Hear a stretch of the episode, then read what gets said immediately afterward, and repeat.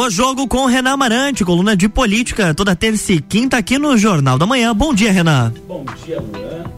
Agora bom sim. dia, Luan. Isso aí, bom dia. Bom dia a todos os nossos ouvintes da Rádio RC7. E hoje começa mais um O Jogo, o seu programa de política da Rádio RC7. E recebemos o dono da Furiosa hoje, Luan. Opa. O cara do sul do estado, deputado estadual pelo PSL, é, antigo PSL, né? Conversamos hoje com o deputado Felipe Estevão. Bom dia, deputado.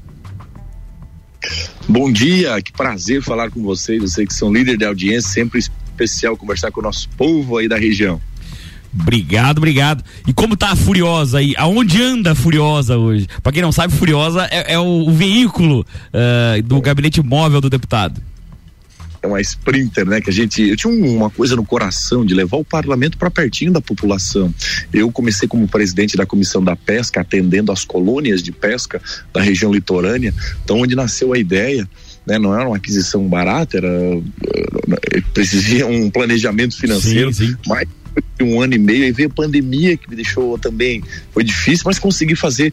Então já faz um ano e meio aí que ela tá rodando, começou pela região litorânea e depois subimos aí para Jardim São Joaquim, fomos até Laje, Correia Pinto, fomos lá, fomos até Guaraciaba, extremo oeste, São Miguel do Oeste, e isso, é, muitas demandas, né? Eu, eu botava um, o, o gabinete móvel, onde ele vai, sempre tem uma demanda, tem outra, das pautas pequenas até as maiores, mas muito projeto de lei já nasceu desse contato no corpo a corpo com a população. Pô, que legal, legal mesmo. Parabéns pelo projeto. Mas, e deputado, é, entrando no, no, no assunto do programa efetivamente, que é política, sobre o seu futuro, o senhor pretende a reeleição, pretende alçar voos maiores? Como, vai, como é o, o futuro do deputado Felipe Estevão? Bom, a gente, o meu gabinete hoje é número um em produção legislativa. Nós temos bastante recurso de emendas destinado com obras importantes, né? Não só na região, a gente estadualizou o mandato. Tem um trabalho para Estado por exemplo, vai receber meio milhão agora de fundo a fundo, né? Daquele do popular Pix.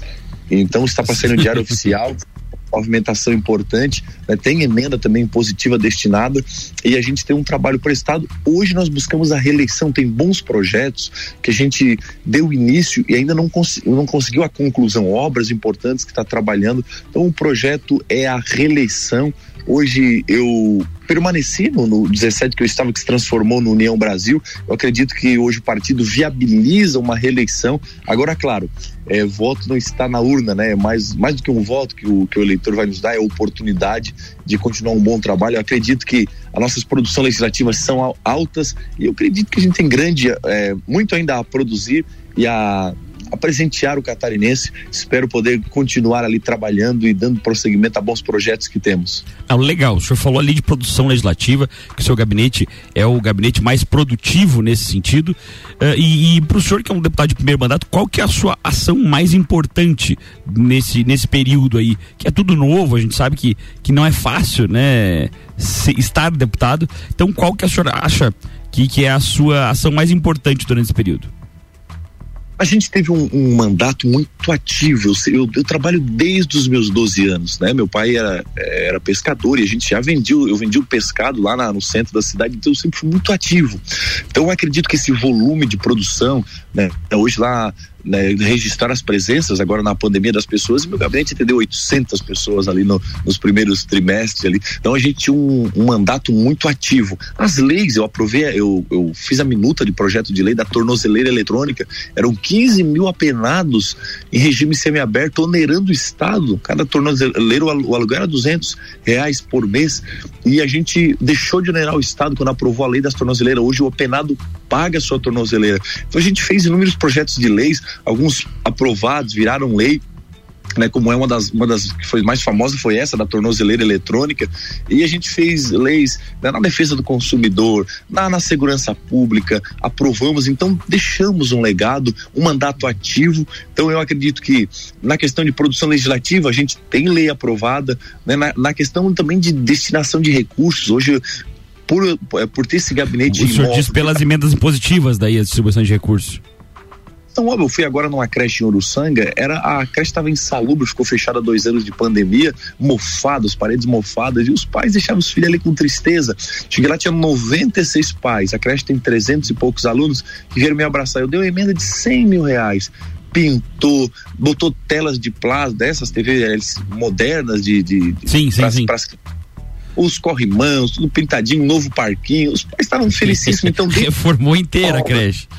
Desde uma obra digamos que até simples, né? Até uma obra, por exemplo, todo o anel viário da cidade de Laguna, o acesso norte, colégio militar, eu destinei meio milhão para um colégio militar que né, possibilitou a abertura desse colégio militar, estadualizamos um terminal pesqueiro que redimiu a cidade economicamente.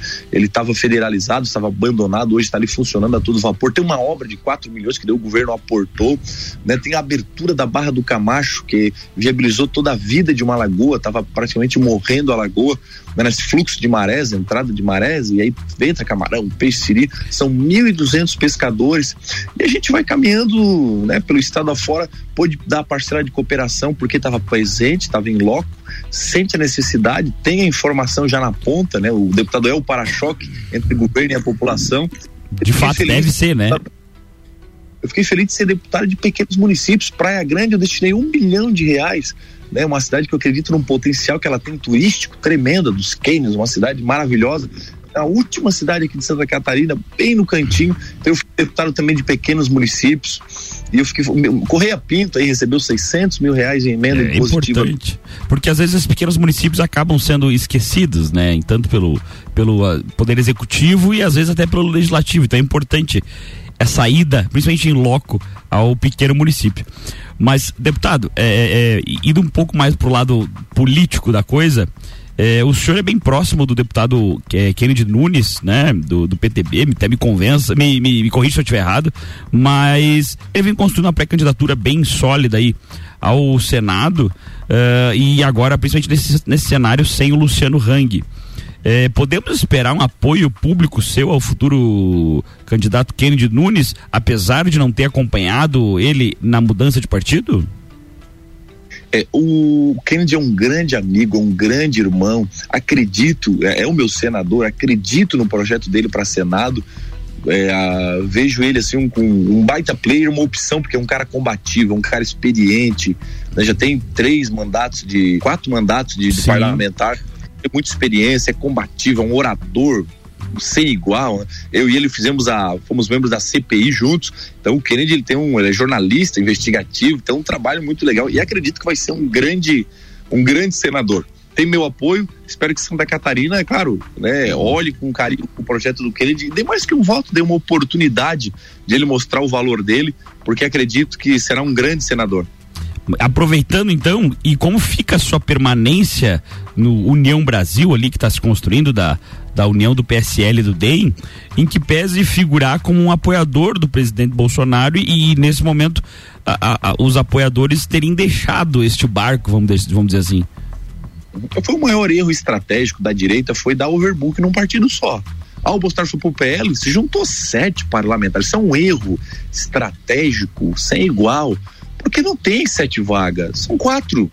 Né, hoje no PL de Santa Catarina, de, três a quatro vagas. Né, tem sete parlamentares, oito lá. Então acredito que dá overbook. O, foi um erro estratégico. o, o, Brasil dá plena condição. Então o que, que eu condicionei? A CM Neto, Bivar, Rueira, a nacional do partido. Olha, eu posso permanecer com um porém. O meu presidente é Jair Messias Bolsonaro, sou bolsonarista se der tudo certo para vocês, tudo bem, se não, siga o meu caminho. Então tem uma carta da Nacional, tem uma palavrado Nacional, liberdade total. A mim, aí de outros parlamentares que vieram também, deram a liberdade de a gente, no meu caso, né? Não abro mão, meus valores, Deus, pátria, família, liberdade, é o que o deputado Kendi, a gente sempre lutou no parlamento ao longo desse mandato, então eu tenho liberdade total, acredito no projeto, né, do Jean Loureiro, governador, acredito né, no, no, no projeto do presidente Bolsonaro, no deputado Kennedy para senador. Então, essa trinca aí eu quero estar tá apoiando, trabalhando acredito que né, se Deus quiser, uma campanha vitoriosa. Ah, entendi. Então, na verdade, foi uma, uma estratégia uh, até para reeleição, porque o senhor achou que no, no PL, por exemplo, como o senhor usou, eu adorei o termo overbooking, vai dar um overbooking ali, porque o PL não vai fazer o número de deputados que estão indo para a sigla, na sua visão agora de pré-campanha, evidentemente que essas coisas podem mudar, né? Mas eu entendia a lógica da coisa. Foi, foi um erro estratégico, isso é a nível nacional, tá? A nível nacional. O presidente Bolsonaro está visando a reeleição, precisa de um partido, beleza, foi pro PL. As pessoas acreditam que ainda existirá uma onda. O Bolsonaro, o voto do presidente Bolsonaro é dele, é um voto cristalizado. Ah, não, vou votar no Felipe, pode acontecer um caso ou outro, mas não naquela proporção que houve em 2018. É. Agora é trabalho. A onda, acredito que tenha passado, né? Agora é perfil, é quem, é, quem tu é, indivíduo, o que, que tu fez, qual é o teu Exato. legado. Então tem essa. Haverá esse questionamento da população, até porque votaram um monte de gente que se dizia presidente Bolsonaro, governador e tal, e depois viraram a casaca. Então o povo vai estudar muito agora os perfis. Com certeza, por isso é que a gente acha importante perguntar quando vem, uh, a gente recebe aqui um, um, deputado, principalmente candidato à reeleição, o, o qual que é o, o, maior feito dele no mandato, porque às vezes as pessoas não sabem, né? Essa atividade parlamentar, ela acaba tendo uma dificuldade às vezes de expor os seus feitos, né? Então a gente justamente tenciona mostrar isso para a população. Mas, deputado, é, o senhor falou ali, inclusive, da, da questão de, de, traição do presidente Bolsonaro e do próprio governador especificamente. É, qual é a sua opinião sobre o governo Moisés? Olha, acredito que a, gente apoia, eu não sou oposição ao governo do Moisés, mas também não sou base de governo. Eu sou um deputado independente. Quando eu vejo pautas boas para Santa Catarina, para o nosso povo, eu voto favorável, né? Eu fui um dos deputados que muito votou favorável com o governo. Agora, tem absurdos como esse caso do ICMS, poxa, um, um, estado superavitário, numa, numa fase boa Santa Catarina vive, e aí querer colocar sobre os ombros do contribuinte é, né, aumento do ICMS, um absurdo aí que a gente viu do leite, eu me posicionei contra, contra, critiquei, tive falas duras em plenário, vou ter, né, e aí não tem como eu aplaudir o governo quando tem essas ações. Teve boas ações que eu aplaudi, então eu vejo que é um governo que ao longo de pandemia tudo ainda vem tateando, vem inexperiente, né? Aquele posicionamento de início, ah, eu, eu me elegi sozinho, eu não tive o presidente Bolsonaro. Infantil, né? A política tem um, ditado básico que eu conheço de criança, ó, política é uma traição, da Ibope, não perdoa o traidor. Fica estigmatizado, né? Poxa, a gente se elegeu ele, o governador fazia arminha, tem foto fazendo arminha hum. do Bolsonaro, aí depois, não. E ah, aí, é um fato que era um player político, né? Ele não era, não era um player da, da, da, da enfim, da, do, do, do político. Acabou que ele se elegeu, obviamente, na onda, né? E depois negar isso realmente ficou estranho, mas a gente respeita a opinião dele. Sim, é, é, eu sou de origem cristã, então a Bíblia diz a soberba precede a honra, né? Então tinha muitos princípios. A gente o, foi dado uma oportunidade, um presente pela população catarinense de a gente prestar um trabalho. Né? Então, quem tomou consciência disso, correu o Estado, prestou trabalho, para chegar agora no final dizendo: olha, tive isso, tive A, tive B, tal, na pesca, tive assim. Eu, a gente pode prestar um trabalho. E o governador poderia ter seguido essa linha, que às vezes a soberba desce pro coração, acha que né, foi independente, e não foi bem assim. Nós recebemos uma oportunidade dada pelo presidente. Eu acho que a ingratidão é um sentimento triste, muito triste. Então não foi dado devido valor. O presidente Bolsonaro foi quem propiciou né, essa onda de mudança que fez o povo dar. É, essa oportunidade de outsiders, a novos perfis que estavam aí né, se colocando à disposição e nós recebemos um presente de mostrar o nosso valor. Agora, claro, né, hoje o pessoal sabe, tem um vislumbre ao menos, oh, quem é o Felipe Estevo? Não, ele é presidente da comissão da pesca, faz um trabalho assim, assado, tem a Furiosa, fez essa lei, trabalho prestado, mas foi uma oportunidade que a gente tem que ter a humildade de reconhecer que o presidente Bolsonaro nos deu. Show. É, de fato, concordo com o senhor é, que agora depois dessa de ter sido eleito, vamos dizer assim, na onda, é, é mostrar o trabalho prestado e realmente é, mostrar para a população as coisas que foram feitas em seu benefício, né? Mas, deputado, vamos para um rápido intervalo e voltamos já já no segundo bloco com o deputado Felipe Estevão, o homem da Furiosa e da Pesca.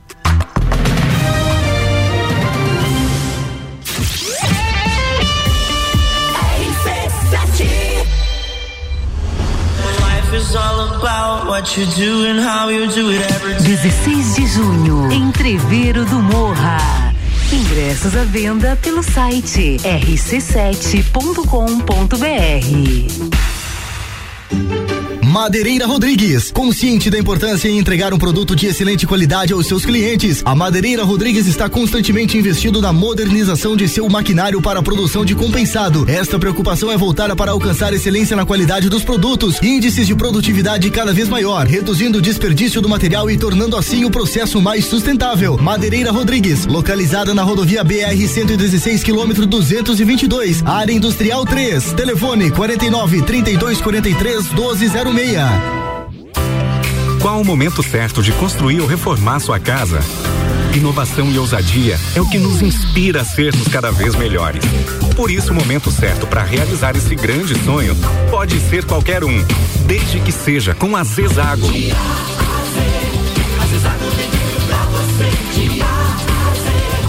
A amarelinha da 282 no Trevo do Batalhão. Siga-nos nas redes sociais. Arroba Zezago BR 282. RC7 89.9. RC7 Geral Serviços, terceirização de serviços de portaria, limpeza e recepção para condomínios, empresas e escritórios. Linha completa de produtos e equipamentos de limpeza para casa ou empresa. Geral Serviços. Desinfecção de ambientes contra vírus e bactérias. Geral Serviços. Com a super equipe treinada e qualificada. A Nas redes sociais e nos fones 999-295269 ou no 33804161. Precisando trocar os pneus do seu carro? Venha para Infinity Rodas e Pneus. Aqui você encontra uma enorme variedade de pneus nacionais e importados para o seu carro, caminhonete, SUV ou veículo de carga. E também diversos modelos de rodas originais e esportivas do aro 13 ao 20 à pronta entrega. Infinity Rodas e Pneus, revenda oficial de baterias Moura, molas Eibach e óleos Mobil na rua Frei Gabriel 689. Fone 3018 4090. Siga Infinity Rodas Lages. É, RC7858, estamos de volta no Jornal da Manhã com a coluna O Jogo com o Renan Amarante.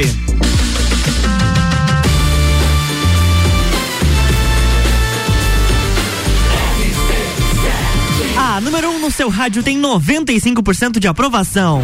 Jornal da Manhã.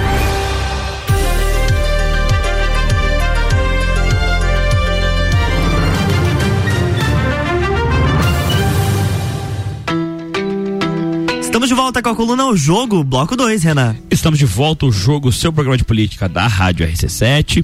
Hoje recebendo o deputado Felipe Estevão.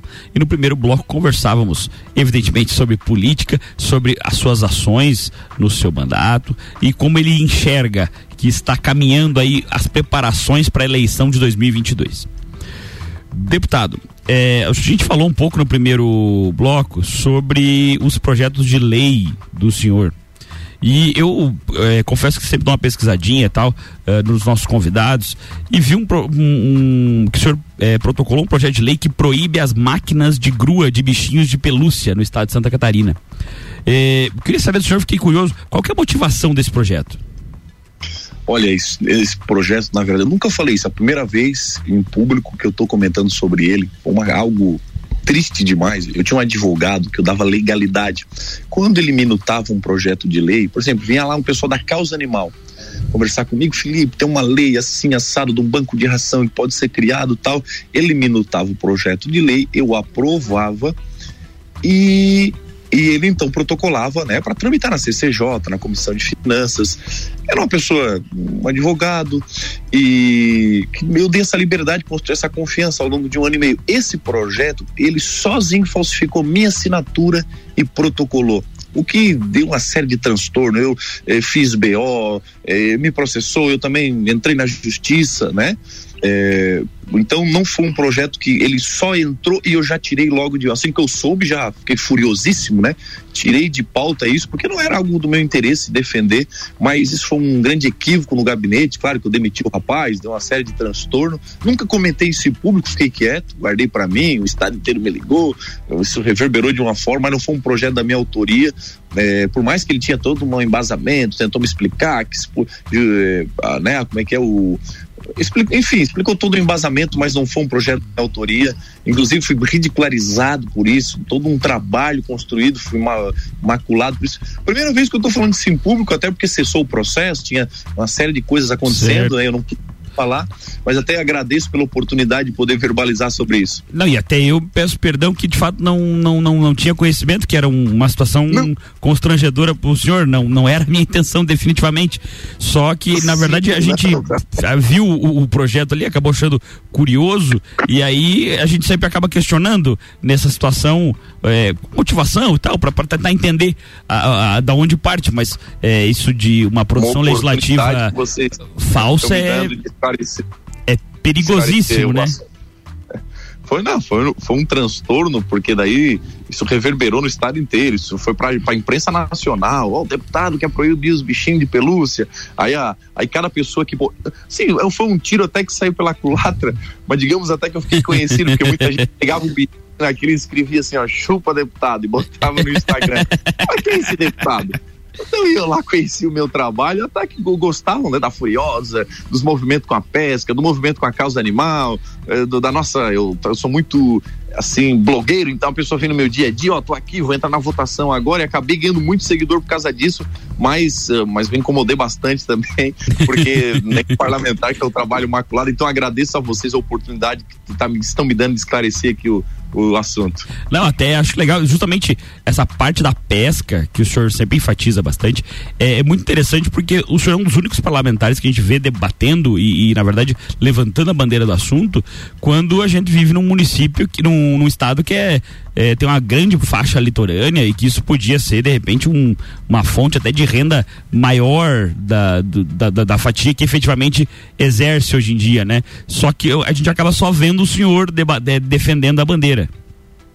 Eu vim de origem humilde. Eu, eu, quando cheguei lá, todo mundo queria CCJ, outro queria, mas eu queria deixar um legado na pesca. Nós deixamos, fizemos história na pesca. Eu comecei um projeto lá com, com, com os parlamentares da comissão chamado Inova Pesca, que se transformou no SC Mais Pesca. Foram 30 milhões investidos. Cada município litorâneo pôde fazer um projeto para ampliação dos trabalhos da pesca artesanal, fizeram galpão de beneficiamento, galpão de reparo de pesca, trapiches, todo, deram uma estrutura para é, a pesca artesanal e cada município de Passo de Torres a, a, até lá São Francisco do Sul, é, eles todos os municípios litorâneos fizeram projetos voltados à pesca artesanal, 30 milhões. E agora nós temos a piscicultura. Piscicultura, eu visitei aqui em Uruçanga ontem, um, tan um tanquezinho pequeno, com 30 tanque rede, vai tirar 16 toneladas de tilápia. Então, é produção de alimento. A tilápia tem uma, uma, uma que é a piscicultura, né? Hoje a pesca extrativista tem as suas dificuldades, mas dando o devido suporte à pesca industrial, artesanal e agora a piscicultura, o estado dos catarinenses hoje ele exporta 80 a, Aurora traz 80 tonelada de tilápia lá do Paraná, porque a gente ainda não é autossuficiente. Então a gente está buscando não só na pesca extrativista, na, na piscicultura, na criação da tilápia, da truta que tem ali na região da Serra, a gente está procurando fomentar com bons projetos. Acredito que nós deixamos um legado para o pescador catarinense, com esses 30 milhões investidos, talvez jamais teve na história, foram minhas emendas para as colônias de pesca, para fortalecer. Agora teve o trabalho com a piscicultura que a gente vem fortalecendo. Né? Ontem eu destinei 100 mil aqui para a piscicultura de Uruçanga, que daí eles fizeram um criador de alivinos e muitos produtores já estão tirando tilápia, já estão ganhando dinheiro. Isso fomenta a economia do município. Então eu acredito que na pesca a gente vai deixar também um legado muito especial.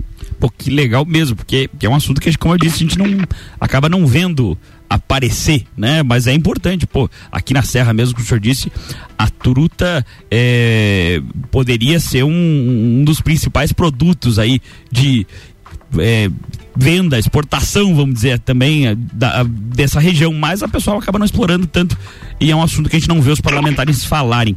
Mas, deputado, eu vi que também o senhor é autor do projeto de lei que proíbe a exigência do comprovante de vacinação, correto? Sim, sim. Esse é um assunto delicadíssimo que ganhou também uma, uma, uma notoriedade, né? Porque o, eu fui pesquisando e conversando com os prefeitos, eles não, Felipe, eu já vacinei 98% da população, mas vou colocar o passaporte. Isso, opa, peraí, não é pelo, pelo sucesso da vacinação, isso me preocupa, isso aí, então é uma medida autoritária, porque o brasileiro gosta de vacinar. Os laboratórios escolheram o Brasil para ter, ter, referência, porque o brasileiro gosta de vacinar, as campanhas são um sucesso e a campanha contra o Covid no, no país foi um sucesso. Aí depois vem aquela questão do Connect SUS, que é o, o QR Code, né, de quem já é vacinado Isso parecia um gado onde tu já perdia a tua privacidade.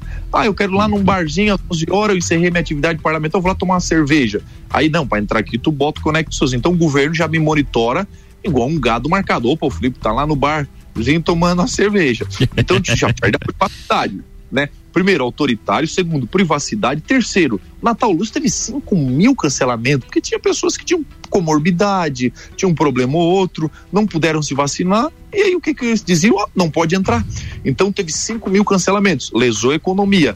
Em terceiro, se eu não tenho plano B, e se eu não tenho então o passaporte, eu não posso circular, pô, isso me assusta. Que a gente tem passaporte, nós vamos para o exterior, então é um estrangeiro, então, dentro da minha, do meu país, do chão que me viu crescer, eu tenho um passaporte para poder circular. E aí quer dizer que se eu tenho uma comorbidade, eu sou um cidadão de segunda classe, eu não posso mais é, é, circular. Eu não posso ir num restaurante, isso aí parece a lei de Nuremberg, que, que criou cidadão de segunda classe, que foi o nazismo. Sim, então, isso sim, me assusta. Sim o que mais me deixa preocupado é o seguinte: se eu tenho que ter passaporte, eu não tenho plano B, é ter ou não, ou, ou ter, ou não circular, ficar preso em casa. Como a Europa fez lockdown, né, para não vacinar, as pessoas ficaram presas em casa. Se encontrasse na rua, era preso. E aí me assusta, porque daí não quer dizer que eu não tenho mais o poder, olha como isso é sério, sobre o meu corpo. O governo escolhe o que ele quer colocar dentro de mim ou não. E aí eu não tenho mais poder sobre o meu próprio corpo. Então, eu achei uma medida muito autoritária, sem debater, sem passar pelo parlamento, sem conversar. Ah, simplesmente o prefeito, ao seu, ao seu belo prazer, foi lá, sancionou passaporte. Então, onde nós tínhamos uma posição mais firme, para pelo menos debater o assunto melhor, conversar, ouvir a população. E claro que hoje né, a pandemia vem sendo superada, são outros tempos, mas naquele momento foi uma medida autoritária. Então a gente se posicionou firme, eu fiz o projeto dele, a lei chama-se Bruno, Bruno Graff, é um moço de Blumenau que teve uma reação à vacina e faleceu. Né, tinha contraindicação médica, ele tomou a vacina e faleceu. Então ele dá, essa lei ainda está tramitando ali, que ela é contra o passaporte sanitário. Agora pega umas universidades aí que estão obrigando, impondo, aí tem alunos que têm comorbidade, simplesmente vão ter que participar o quê? remotamente ou não sabem nem o que vão fazer, vão cancelar o curso, porque a, a, a, as universidades estão exigindo tal passaporte interessantíssimo. Na verdade, é justamente essa era a nossa ideia. Era, era ouvir do autor uh, a, a, exposição de motivos da, da lei, até para a gente entender, e aí a nossa audiência poder eh, julgar se concorda ou não concorda. E, e basicamente é isso. Deputado, infelizmente estamos nos encaminhando para o fim da nossa entrevista por conta do horário. Eu queria agradecer o senhor imensamente lhe parabenizar pela, pelos seus posicionamentos. A situação da pesca realmente me, me abriu alguns horizontes que eu não tinha. E queria deixar os microfones abertos aí para o senhor é, fazer um, um, uma mensagem final aí para nossos ouvintes. Fique à vontade.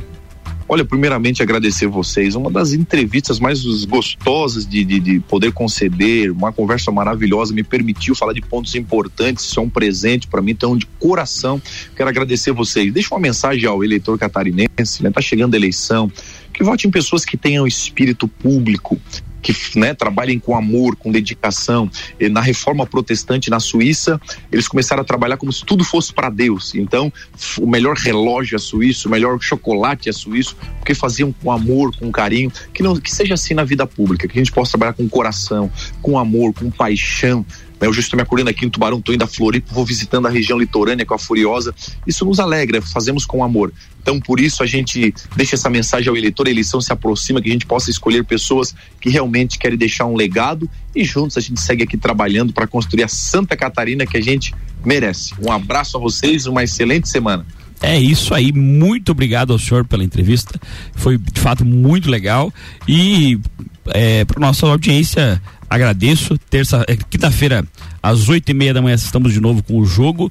E fica aí com vocês a entrevista com o deputado Felipe Estevão. Muito obrigado, Renan. Um abraço até quinta-feira. Jornal da Manhã.